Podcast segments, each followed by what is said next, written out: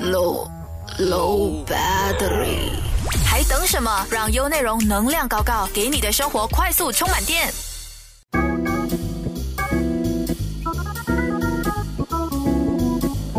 大家好，我是 Stephanie，欢迎来到能量高高，最高的能量贴士就在这里。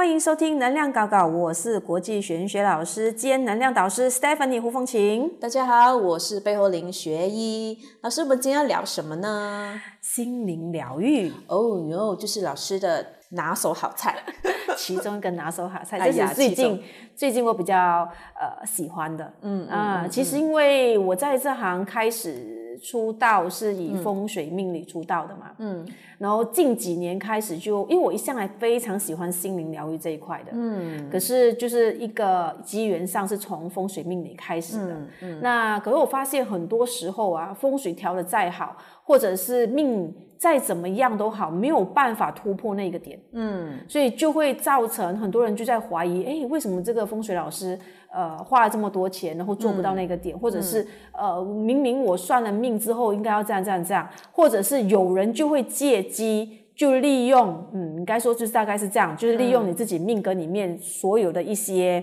好的情。况，然后就呃就会说一些东西让你害怕，嗯，所以你就觉得，哎，为什么这市场搞得这么混乱？嗯，所以我就觉得，其实重点是在于人，那你自己不调试好，要被人家骗财骗色，这是很容易的，太容易了啦，太容易了。因为骗术很越来越厉害。是，然后只要吓一吓你啊，然后你自己慌了，你就不知道到底怎么做。所以我每次跟我的学生说，先把自己调整好，你自己护好，你才有办法去辨识对与错。或者是好与坏，那你连自己辨识能力都没有的话，随便一说，随便一下，你我说我要赚你的钱，简直太容易了。嗯，因为我只要说，我一定说准的嘛。嗯，那我吓一下，你说哦这样子啊，就应该要怎么样怎么样这样，你是不是会乖乖的把钱掏出来？掏完全部都愿意。对呀、所以这个东西就会造成你看，所以把自己内部修护好，嗯，不要往内观啊，对，不要一直外求，你外求就会让人家有机可乘，就会对你做一些操控。操控，对，然后，嗯，其实我们可以知道说，就是老师是市场上有哪几种心灵疗愈呢？嗯，其实心灵疗愈有分很多种，有分自然疗愈法。自然疗愈法就是可能他们会去那些深山啊、自然环境啊去做这样子的疗愈。芳香疗法，芳香疗法就是精油。嗯，就是之前我也在做，像我的公司里面有很多一些精油。的调配，是呃这个疗愈法。嗯，然后音乐，有些人是用音乐啊，或者是用颂钵啊那种音音的声音去让自己舒缓的。嗯，色彩。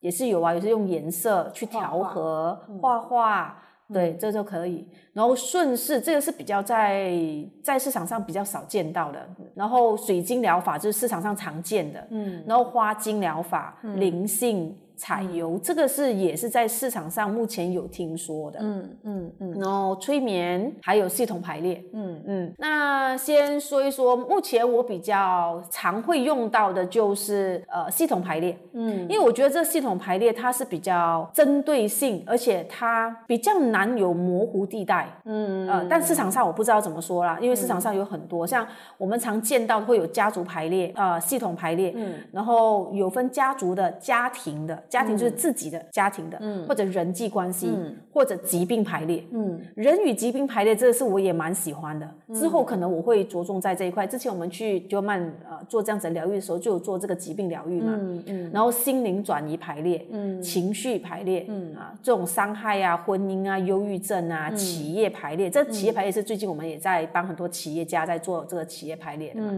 然后生涯规划。呃，信念啊、意识啊，这些都是很重要，可以放在这个排列场。所以排列场，我觉得它是它没有一个局限诶，它没有局限，而且它可以多方面。对，它很很有弹性诶。对，所以现在很多企业啊，很多团队啊，都开始。呃，有明白了这个，可是因为在市场上，他们的排列方式可能他们会用直接先定好那个人的角色，比如说 A 你直接代表爸爸，嗯，B 代表妈妈，C 代表老板，D 代表呃同事之类这样子的，就直接设点。所以有时设点的时候就会比较容易会出现先入为主的这个状况。嗯，会耶，不对不自觉了。嗯，可能我我不小心有听到你刚才跟我解说，所以我我其实我的排列方式我有调整过，是嗯你最好不要告诉我太多的讯息，越少越好。越少越好。他说啊，老师，我只要告诉你我事业受困就好，哎，就这样就好了，不要再说了。嗯因为你一说，等下之后我帮你我帮你排列是正确的时候，你就会说啊，刚刚我已经呃跟你说了嘛，所以你就会这样。所以当你有这样子的想法的时候，你就不愿意去进步。嗯，我的重点不是我准不准，其实我不是要我不是要展现我们的排列有多准确，我的方式是因为我要让当事人真的心口心服口服，嗯，这样子他才有办法去改变啊，嗯，啊，像之前的他就说，呃，当然啦、老师都知道你的事情啊，所以他排列都准啊，问题是代表者都不认识你啊。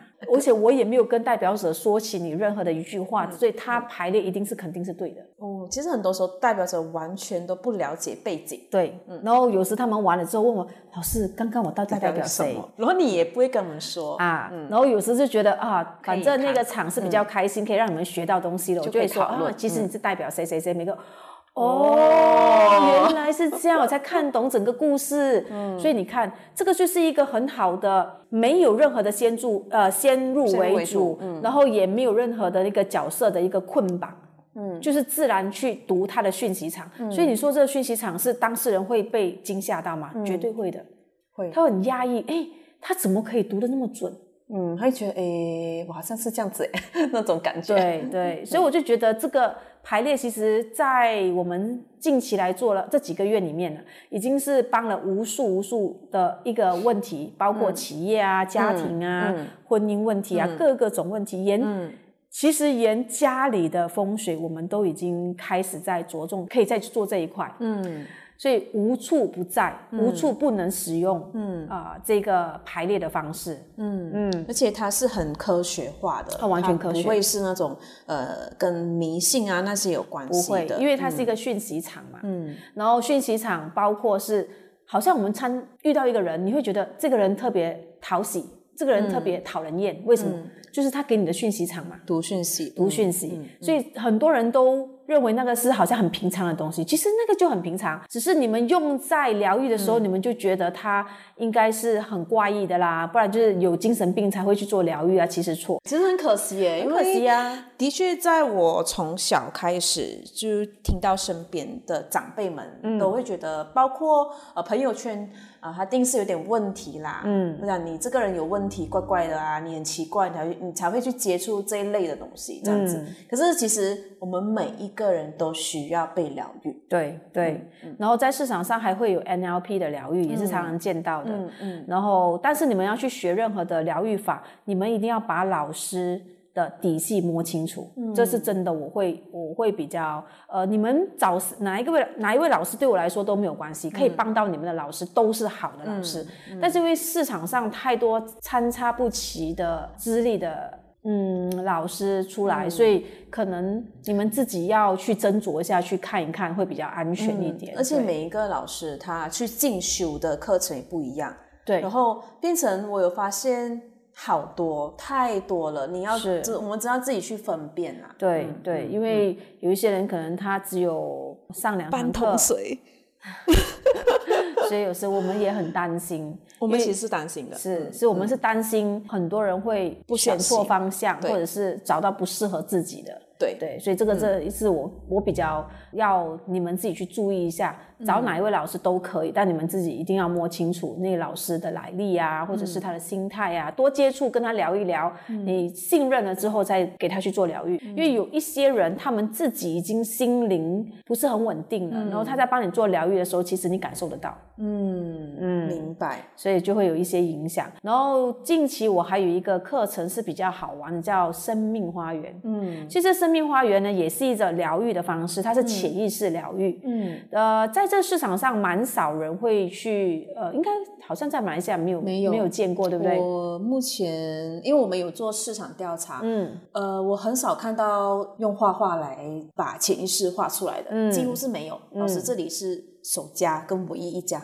嗯，所以你们可以来做做这个生命花园，其实蛮好玩的。生命花园除了是在自己本身做心灵上的疗愈跟潜意识的疗愈以外，很多老板在聘请员工之前，都会请我帮他的员工做一个呃那个生命花园的一个呃旅程，在我的语音引导下，他们要画出这个一幅画，然后从这幅画里面呢，我就可以判断这个人的心态，比如他的内心想法啦，他的潜意识想法啊，他的家庭关系啊，他的思维上各个种，就是包括他的一个呃工作上的那种态度。态度，或者是对钱的一个。观念、家庭观念都很重要，都是会影响到一个企业老板要聘请一些比较高阶的人啊，都会想要用这一块。嗯嗯。然后，因为其实生命花园我们都开了大概呃有有一两期了啦，然后很好玩呢，因为大家画的东西不一样，然后大家的东西也不一样，对，然后下笔的轻重。都有含义哦，你们不要觉得好像，哎呀，老师带我去人画出来就画出来喽。其实你每一个东西，你画出来跟不要画出来都有原因。嗯，所以这个生命花园其实它有很多好玩的，可能我们会在一集里面就专说这个生命花园它的有趣的地方。嗯嗯，那其实哪一种疗愈是最有效的呢？其实看你喜欢哪一种，嗯，是让你比较容易有感觉的，因为每个人对。呃，他的所所需求的东西不一样。像那一天我带他们去丢曼做那个心灵疗愈的时候，呃，我是走的是那个脉轮的疗愈。嗯嗯。然后我主要的是整个原生家庭的清理，还有疾病上的清理。嗯。所以每一个要求不一样，所以做出来的那个配套就会不同。嗯。但是就要看你们自己是。需要到哪一些？像如果有一些人是没有健康问题的，嗯，或者是没有某一些问题的，那我们去做那个不是他要解决的问题那个疗愈。就不会有效果，他就觉得没有感觉，他就觉得没有感觉啦，对呀。像呃，可能我对音乐的疗愈，跟我对声音是不敏感的，就好像人家喜欢吃这个，跟不喜欢吃，对，都是一样的，嗯，个人口味这样子，个人口味，所以你就要去找一个你觉得哪一个疗愈是特别有效。像我的学生跟我说，他一向来都有在做很多的疗愈，嗯，他有做呃催眠的疗愈，他有做呃彩油的疗愈，各种疗愈方法他都去试过，嗯，可是他。做了很多，他还是很迷茫，真的很迷茫。然后整个人来找我的时候，好像是不知道是被被什么世界的事情打了，他整个人是乱七八糟的。我说你到底去了多少地方？他跟我说他去了什么什么什么，然后做了什么什么什么。我说 OK，好，没关系。那你来我的排列场，嗯嗯嗯，就在一次两次的排列场，他整个人完全不一样了。嗯，因为他已经找到可以疗愈他的方式，嗯，然后整个心态也开心了，然后变得比较。正能量，嗯，不然他就觉得自己很痛苦，然后什么东西都往负面的方向去去想，嗯啊，所以你不知道自己到底适合哪一种疗愈方式，你都可以去试试看，都要试过才才知道自己最喜欢。对对，但如果你很幸运，一开始就找到自己适合的，那真的是很幸运，很好哎，不用走一个大圈呢。嗯，那其实我们的疗愈是要做多少次才比较有见效呢？好，简单来说，你是不是每一天出去都会碰到细菌？会啊，就是你每天会，你每天出去可能就会碰到一些对的人或不对的人。对呀，对呀，所以你就说疗愈到底要做多少次呢？Unlimited，data unlimited。对，因为你都一定会遇到不对的或对的事情。嗯，所以就是我们常常会碰到细菌，是不是每天要消毒？要每天要洗澡的道理，对呀，就是这样子啊。只是说你不用这么频密，每天早晚洗澡嘛。你可能一个礼拜、一个月，还是两三个月做一次疗愈，这应该不难啊。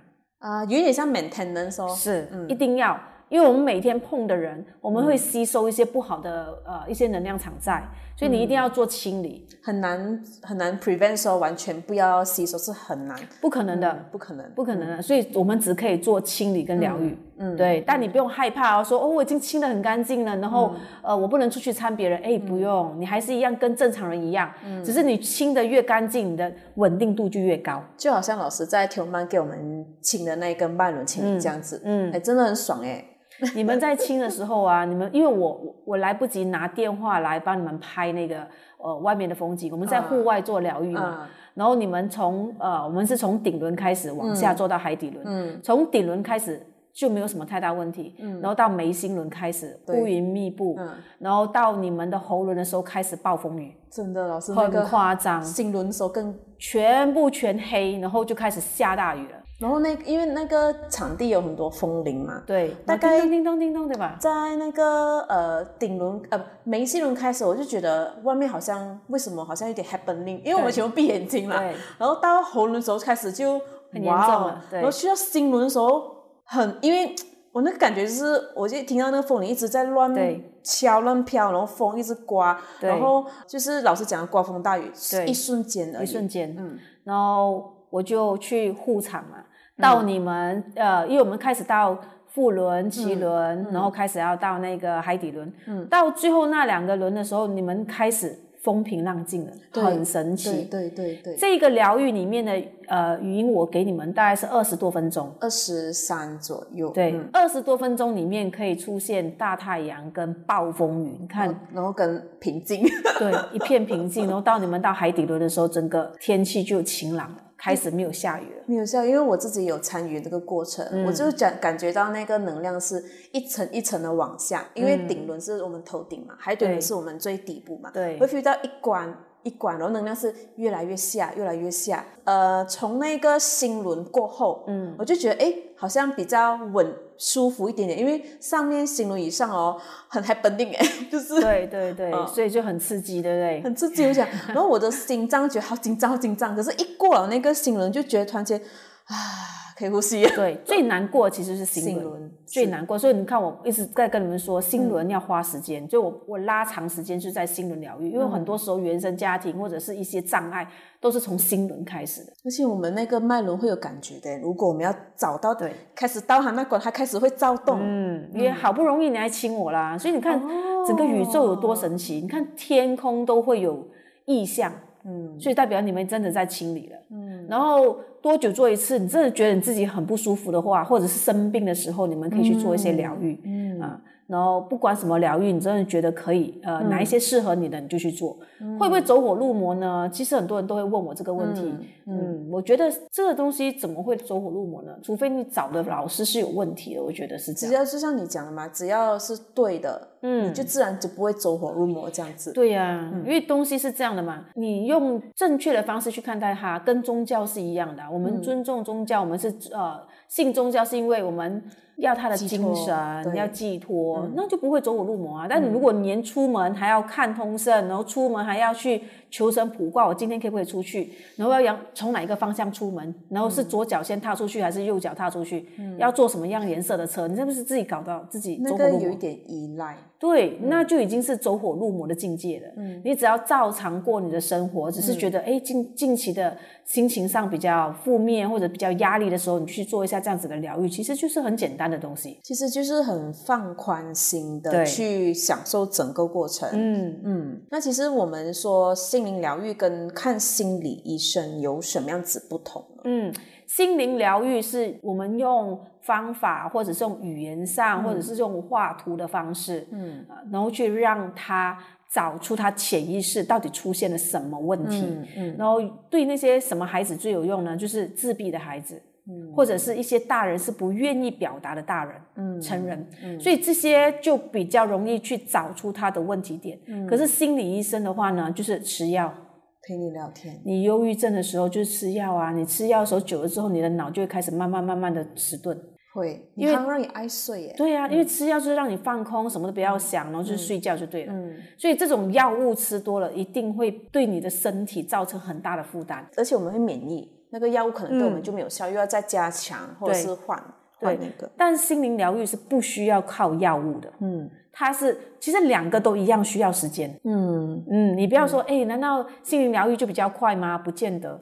其实我我觉得有一个想法可以分享，其实我们不要着急去让自己一瞬间好，而是一步一脚印。我跟老师有提过嘛，我们说铁棒磨成针，嗯，慢慢磨，慢慢磨，你会发现越磨越亮，你的心越磨越好，就是一定会有回报给你，只是你不要呃着急说马上在一个礼拜好，二十岁都有拿着这样子的心态，不如你用五年拿。五年不行，我们说一个月不行就两个月，两个月不行就三个月，慢慢去走那个过程，你就会发现人生的美好这样子。嗯，有时就是放宽心去接受新事物。就有很多人就是怕改变，嗯，然后你叫他改变，他说你，哎，很多人都很喜欢讲一句话，就你又不是我啊，而且他们觉得你要改变我啊。那种你又来了这样子，我说我来呀，没有你跟他说多了，他是觉得你走火入魔。对啊，其实曾经有人有说我讲话很奇怪，我说我不是奇怪，我只是讲了一些你听不懂的话，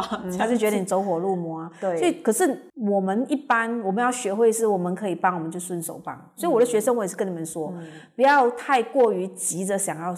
帮忙，因为人家真的会觉得你走火入魔，觉得有点问题。对，所以你看，我对外面外界来说，我都是很平静的。所以，除非你举手跟我说你需要我帮，我才会我才会出声。如果没有的话呢，我鸡婆去讲一堆东西的话，你就觉得我不想要，然后你逼我吃，很烦哦，很烦。所以不要去，因为有太多人需要你帮忙，就花多点时间可以需要的人，不要太。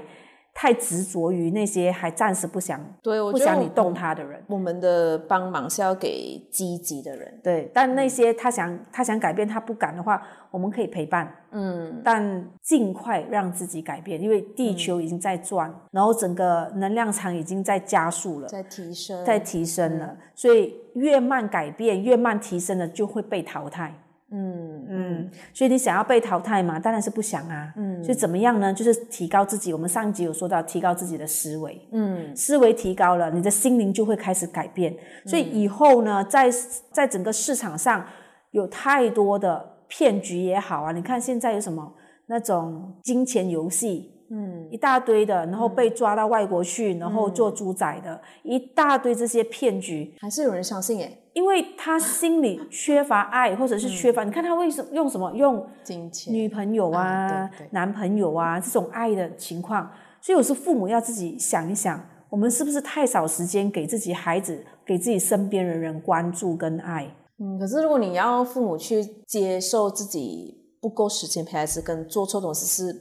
他们没有马上跟你承认，对，但 现在的父母可能接触了这些会比较开通。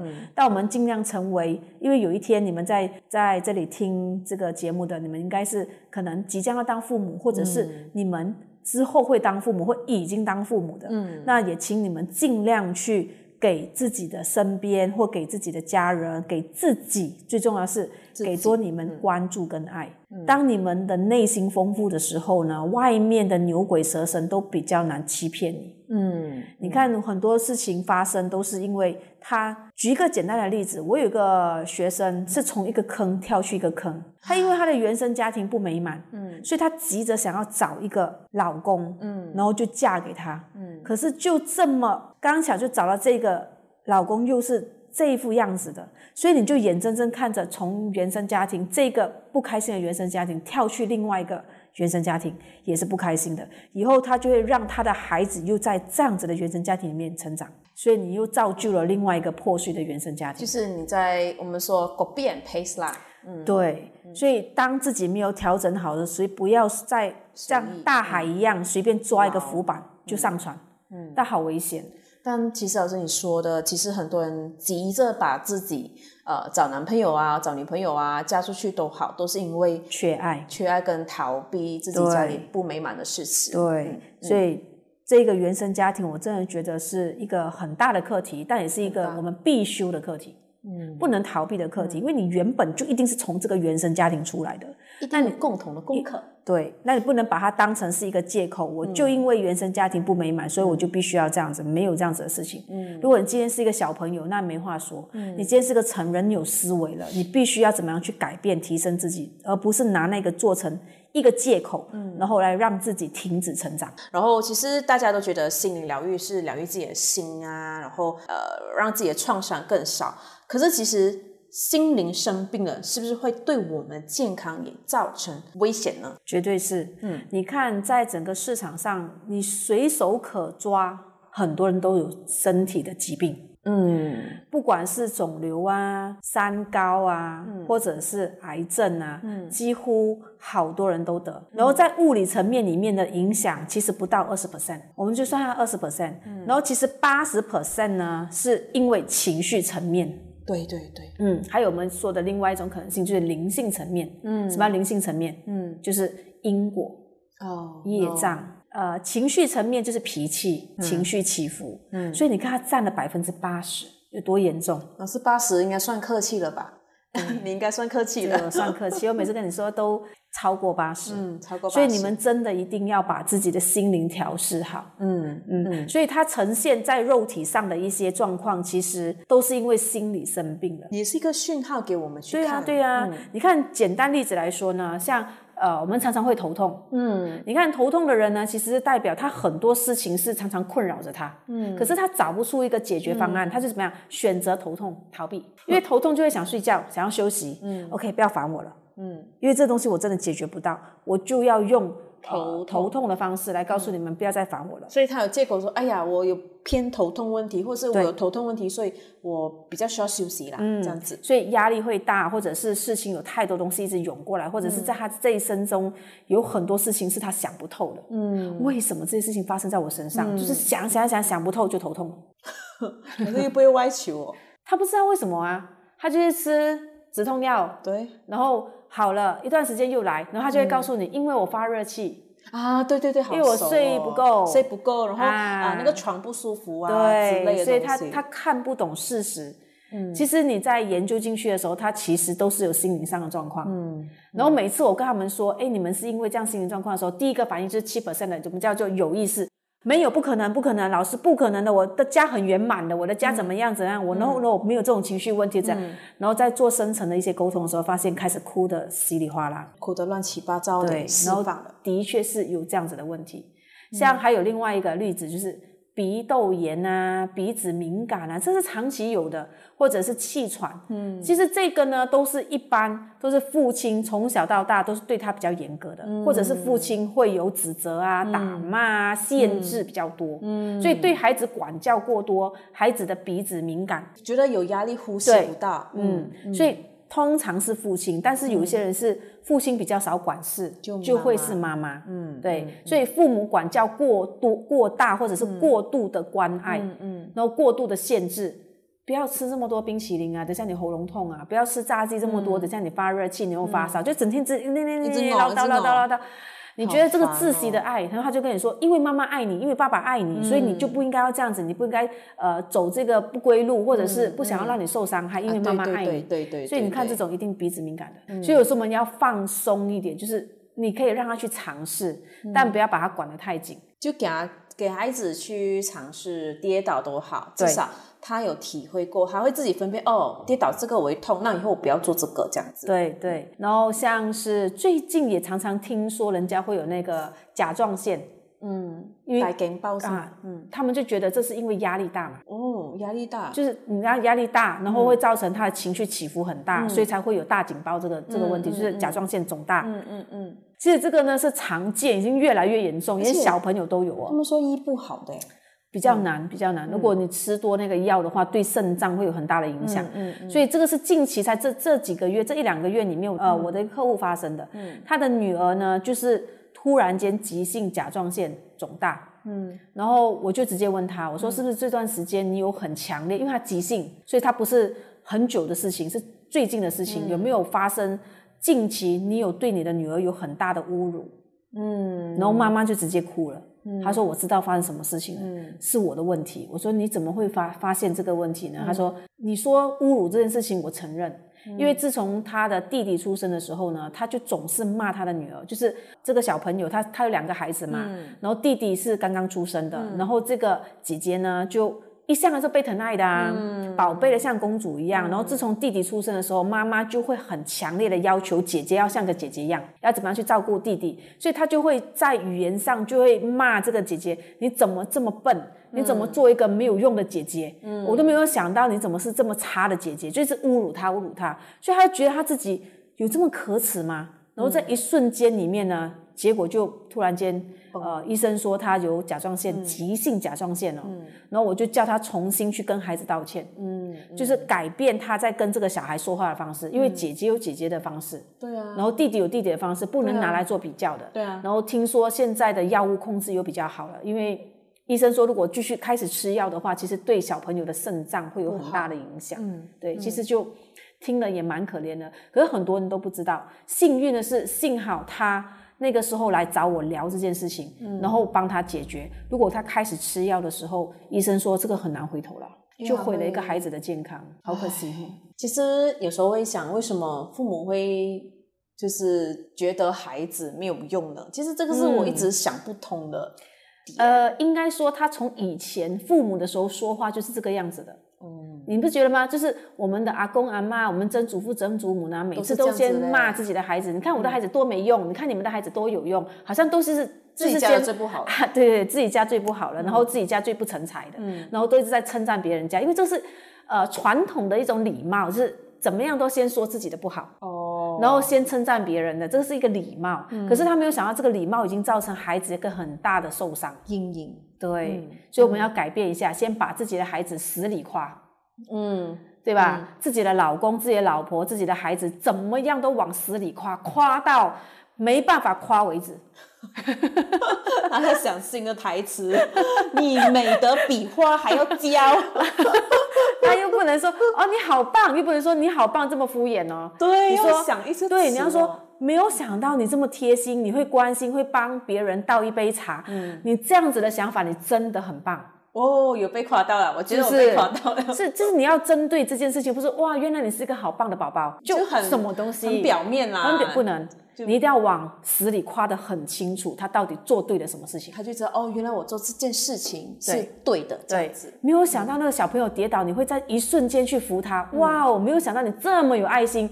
真的是很棒的一个孩子，他就觉得哦，原来我帮别人是对的，嗯，对不对？你知道哦，你是有个爱心的孩子，然后没有想到我的孩子好棒，这样什么叫爱心呢？对什么是爱心呢？所以啦，所以我们往死里夸也要夸对点，就是要讲清楚。是，可是我们华人中华文化的传统是就不好意思讲的太，他们会觉得你很不要脸哎，怎么讲到这样明显？是，可是你没有看外国人讲。都很美的，他们讲的字眼都是听了就哇，真的有被夸到。他们真是针对你这个行为去来夸奖的，所以我们真的要学一学他们西方的赞美人。赞美人，嗯，所以不会赞美人。我之前有做一个呃心灵游戏，就是呃你你好像大富翁一样，你玩到哪一个点就要做那件事情。然后我们有个学生怎么跑都跑到去赞美，嗯。所以我就问他，你是不是在这一生中很少赞美人？他说我不会赞美，他不会赞美，他不会说你好棒，你好美，我很喜欢，他都不会说这些好听的话。所以你看，就是你的人生中都不会这样子说，所以谁可以感受到你的爱？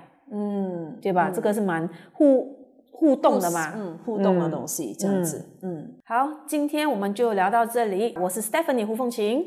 想重温精彩内容，到 Shop App 搜寻“能量搞搞”即可收听 Podcast。也别忘了赖面子书专业 Stephanie Hu 胡凤琴，用内容让你过上优质的生活。